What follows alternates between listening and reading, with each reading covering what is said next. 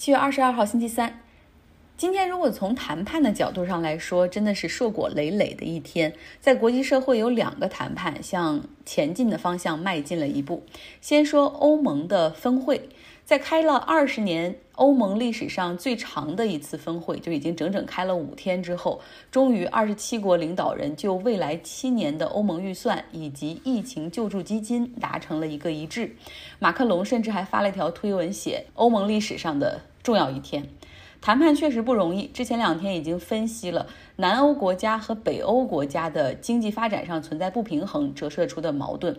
东欧国家和西欧国家之间人权、法治和 democracy 的理念上面发生的分歧。谈判整个的过程实际上就是争议的双方需要共同的退让，达到一个 betterna，就是一个折中的情况。我之前还选过一门谈判的课程，这是商学院的必修课。挺有意思，就会给大家讲。那究竟是如何实现这个 compromise，就是这个妥协的呢？七百五十亿欧元中将有三百九十亿是拨款，三百六十亿是贷款，就是拨款拨了不用还，贷款有借有还哈。同时拿到拨款的意大利和西班牙两国需要进行经济改革。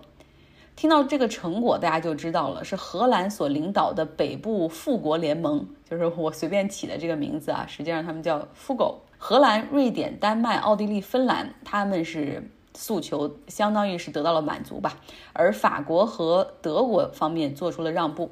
马克龙说，没有协议是完美的，但是能够让二十七个国家同意同一个救助方案，这个世界上没有其他地区做得到，唯有欧盟可以。他希望展示的更多的是欧盟的团结。那好，另外一个争议呢，就是对匈牙利、波兰两个国家，他们国内的法治、human rights、言论自由问题多多。他们之前已经领到了欧盟的黄牌儿，哈，就是一个，就是相当于是留党察看的感觉。那他们到底能不能够享受这个救助，也有争议。最终呢，德国总理默克尔选择站到了匈牙利和波兰一边，然后来安抚他们，确保他们获得的拨款以及在未来七年欧盟中的预算会继续上升。匈牙利总理奥本就说了：“我们希望让国内的 democracy 更良好的运转啊，但是大家都知道这个，但我们都知道这不一定是真的实话。”然后他还说：“我们只是不知道该如何确保社会秩序和 democracy 的改善并行。”那这个时候，默克尔当然很实干的他。他现在也是欧盟轮值国的主席啊，然后他也就是说，啊，可以啊，他说我很懂，就是奥本，你是不希望一切都飘在空气中，我可以确保欧盟一定可以帮助匈牙利。疫情呢，对欧盟是一次挑战。同时呢，这又是新一届欧盟委员会主席，就是刚刚上任的这个冯德莱恩他们这一个班子刚刚上任的时候遇到了这么大的一个事儿。如果在这个救助上不能够达成一致的话，以及包括这是英国脱欧之后第一次来谈这个七年预算，就如果这些都不能够达成一致的话，实在是真的会有损欧盟和欧元区的未来。所以不论怎样。就是默克尔和马克龙都需要促成这个协议的达成，当然这中间还有很多细节上的东西需要商量哈，包括要不要彻底建一个监督机制，看看这些说要改善经济、税务、福利的国家，以及包括要改善这个民主法治的国家能不能够做到，还有待于进一步的商量。但是以目前的这个结果呢，就可以确保这二十七个国家的领导人回国都可以有一份成果展示，就是说你看。我在这布鲁塞尔的这个峰会中，哈，达到了这样的成果，几乎是每个人可能都部分实现了他们想要的东西。我做记者的时候，第一个上司就是他曾经在欧盟总部布鲁塞尔驻站，他跟我说说你能够想象到这个世界上运行成本最高的机构就是欧盟，你就想他这二十多个成员国所有的文件都要印刷和翻译成不同的成员国的语言下发。而且欧盟又不是一个虚的，像联合国这样比较虚的一个国际机构，而它是建立了一整套的法制。对，它还有除了自己的法之外，还有法院，然后还有货币，欧元区，对吧？而且它还有自己的欧盟议会，就是每一个国家选出一些，然后在欧盟中有这种议会的席位，同时还有欧盟委员会和欧盟成员国。之间的峰会等等，而且同时，他设计的这个投票原则就是很多事情，任何成员国都可以一票否决权。所以你让二十七个国家在同一件事儿上，就大家做 compromise 做折中，都能够同意，真的不是一件容易的事情。国际社会有很多是连续剧，上面的欧盟峰会是连续剧，那下面要说的尼罗河水也是连续剧。怕大家记忆不好，记忆力差，回顾一下，位于尼罗河上游的埃塞俄比亚人口一亿，其中百分之七十的人没有二十四小时的稳定电力供应，也没有电网接入，所以这个国家已经拿出了四十六亿美元，正在修建一座巨大的水坝，叫复兴大坝。一旦建好之后，不仅可以给全国供电还可以向外输出电力，但是位于下游的这个苏丹和埃及，他们很反对，尤其是这埃及哈，尼罗河是他的母亲河，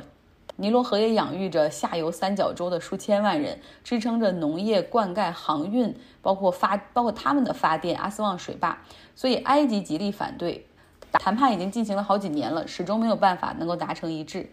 在上周的时候，埃塞俄比亚开始单方面蓄水，这埃及和苏丹都很愤怒，那甚至造成了地区的局势紧张。那今天呢，埃塞俄比亚发了一个声明说：“哦，我们的蓄水已经停止了，现在我们三国重新开始谈判，这次会更有成果。然后我们已经初步达成了一个协议，等等。”然后他们强调，上周的蓄水只是工程中所需要的一部分，并且现在是雨季，尼罗河的水流也比较充沛啊。然后呢，说这也将是他们二零二零年唯一的一次蓄水。从目前的情况来看，只要雨季蓄水的话，对尼罗河水位几乎没有影响。那他们会和埃及、苏丹就蓄水周期和细节进行谈判。他们的谈判中间人是目前非洲联盟的主席南非总统 Ramaphosa。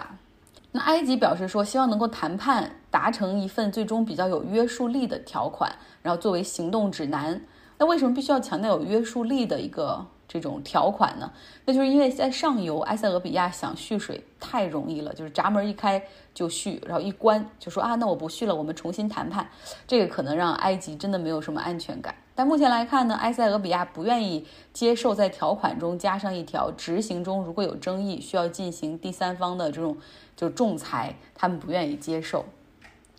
这种谈判的案例中最难的就是这水源的问题的谈判呢，还有各国碳排放指标，就像达成巴黎协议的那种，就是你今年减排多少，我减排多少，就是很难很难的。美国也面临着谈判疫情的失业救助。现在每个失业的人每周都可以多领六百美元的救助，这基本上让因为疫情失业的人还能够继续付房租、购买食物。就如果没有联邦的这份额外的拨款的话，就是各地其实失业的人钱能拿到非常的少。就因为美国就不是一个福利国家嘛。举个例子，在芝加哥，他们的失业补助每周只有一百二十多美元，根本上是不够吃饭和租房子的。那目前呢，是否要延长这个联邦额外的六百美元的失业补助，也面临着新的一轮谈判。民主党态度很强烈，就是要延长，因为这就是他们最早提出来的。但是共和党内部都达不成，他们有争议。有的人议员认为说这很重要哈，我们也要为选民负责；而有的人认为重启经济比无限期的延长福利更重要。今天共和党的参议员们就开了一个午餐会。像德州的参议员就挺招人烦的那个 Ted Cruz，他就说了，我坚决反对再去借钱去给穷人发福利了。马上就要大选了，我们如果不能够提高经济、恢复就业的话，我们就可能失去参议院多数党的席位。到时候你们希望换到那个小房间吃饭吗？大家就哈哈哈笑。参议院两党他们这关系很差。关系很差，所以肯定是没有办法在一个餐厅里吃饭的。所以，美国的国会里面有两个大的那种餐厅哈，然后还不一样大。这更大的那个就是面积大的，是留给多数党 （majority） 给他们来吃饭的。就如果他们共和党要成了少数党的话，他们就要去一个小房间吃饭。和 Ted Cruz 持同样意见的人也有哈，有人就说了，这个发福利就是民主党爱干的事儿，我们不能去赞成他们的议题，相当于是给他们抬轿子了。那共和党内部有一个初步的方案，他们希望用拨款去支援学校，因为学只有学校重启，父母才能够重新回去上班。另外，他们还想帮助小企业。那特朗普还希望在上面加上一条，就是想减税。然后好多人看了这个共和党的方案，就开玩笑说，共和党的这个救助方案叫救助吗？看起来真的很像劫贫济富啊。特朗普今天开始恢复白宫例行发布会，被称为如果是美剧的话，呃，喜剧的话，sitcom 就被称为发布会第二季。大家还记得吗？第一季的结尾是以愚昧的高潮为结局。当时他说了，这个消毒剂、清洁剂喝了是不是也能管用呢？第二季的第一集，哈，就是他今天的这个发布会上，他变了态度，因为眼看美国疫情已经失控，支持率他的支持率也在下跌，所以他也看清了形势。今天他就挺不情愿的，但是还是说了这样的话：说这个病毒可能会没有症状，所以你最好戴口罩。结尾来说一个文化上的事儿吧，呃，因为这两天不是在